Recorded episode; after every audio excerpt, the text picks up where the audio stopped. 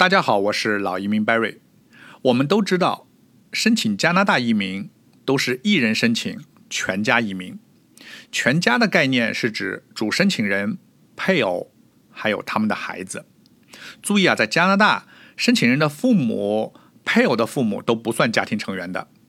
要想把父母、配偶的父母申请移民加拿大，只有等本人移民以后有了工作或者经济收入。通过家庭团聚的方式，把他们担保，英文叫 sponsor，来到加拿大。那么哥哥姐姐、舅舅、姑妈这些亲戚能团聚移民吗？在某些条件下也是可以的。这个我以后会专门一起来讲。好，我今天就讲多大的孩子才能跟父母一起申请移民。加拿大移民法。啊，规定有两条。第一条，二十二岁以下目前单身就行。二十二岁以下很好理解，单身呢，它包括未婚或者结过婚但离婚了，或者结过婚但配偶去世了啊，都算单身。啊，有人说 Barry 你真行，谁二十二岁不到刚结婚就去世了呀？这就是法律规定。法律条文都是很严谨的。后面我要讲的关于孩子的定义啊，你就会发现这个法律条文更严谨的一面。第二条，某些二十二岁以上的孩子也行。这比如是残疾人啊，智力发育不好的孩子，就是他二十二岁以后一人不能独立，主要是财力方面无法独立生活，自己养活不了自己，还得靠父母养活。这种孩子是可以随父母一起申请移民的。以上这两条都不难理解吧？那么现实中存在一个问题，就是年龄的计算按哪一天为准呢？我们都知道，申请加拿大移民都很漫长的。当你递交申请的时候，孩子可能是十九岁；等批准的时候，孩子已经二十二岁了。这个时候，孩子还能一起来加拿大吗？好，关于。这个问题，加拿大政府早就想好了，提出了 lock-in age 这个概念，中文就叫锁定年龄。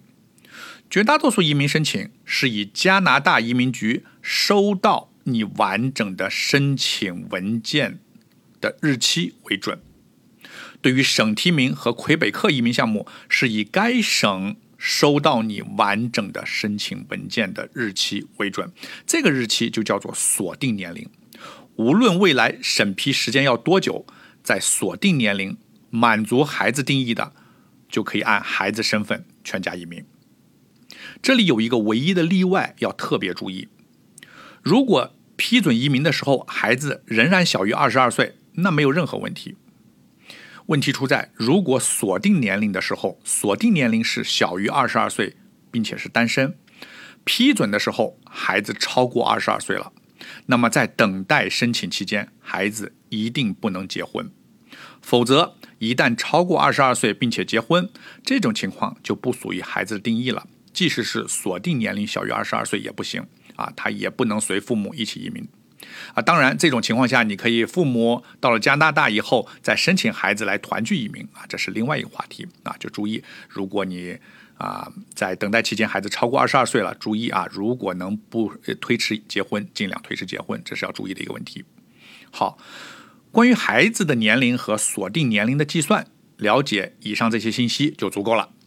那么接下来我要说的是什么呢？就是啊，说一说什么样才能算是你的孩子啊？虽然这些呃，下面这些要讲关于孩子的这些法律规定，绝大多数家庭都用不上。啊，但是也可以看出这个法律规定的严谨，而且啊，虽然对绝大多数家庭用不上，但是对 Barry 我作为一名移民移民顾问，确实是经常会碰到这些问题的。孩子的定义呢，包括四种情况：亲生孩子、婚姻关系中的孩子、领养的孩子和代孕的孩子。其中代孕的孩子情况不多见，我们不说啊，只说前面三种情况。孩子的定义首先是看。生父生母的关系，接下来才是看婚姻关系。这其实很好理解，没有婚姻、不结婚，或者有人结了婚但没领证，都可以有孩子啊。啊，好，啊，咱们一条一条说。第一，亲生孩子跟有没有婚姻没有关系啊。加拿大定义是 biological child 啊，中文的意思是生物孩子，就是说孩子出生跟你有生物关系，有直接血缘关系。试管婴儿也属于这种亲生的关系。第二，第二种孩子就是不是亲生，但是孩子出生时你是孩子的生父或生母的配偶，就是说孩子跟你没有血缘关系，但是你跟孩子他妈是夫妻关系。第三是合法领养或收养的孩子啊，这里边不仅要求领养手续符合当地的法律，而且要求领养后必须存在一种父母和孩子的真实关系，以及领养是不能以啊不能以为孩子移民为目的的。好，你从我前面的介绍可以看出，加拿大判断孩子的主要依据是看他的亲生父母的关系。如果父母离婚了，即使孩子判给了另一方抚养权，不跟一方生活在一起，移民的时候还是主要看生父和生母的关系。举个例子，一种极端的情况，假如孩子的亲生父母离婚了，你跟其中一个结了婚，但又离婚了，但是孩子一直跟你生活在一起。但是孩子的生父和生母又组成了别的家庭，这种情况你申请移民，孩子不是你的，你除了领养孩子没有别的办法，而且还应该很早领养。记住我前面说过，你不能以为让孩子移民的目的来领养孩子。即使你领养了孩子，你想带孩子一起移民加拿大，你需要得到他亲生父母的同意啊，要有一个表格要填，亲生父母要签字的，否则。你想带他出来，这个情况是比较复杂，也会很麻烦的。好，我今天的话题就分享到这里，希望对你有帮助。我是老移民 Barry，我在多伦多，感谢您的收听，我们下一期再见。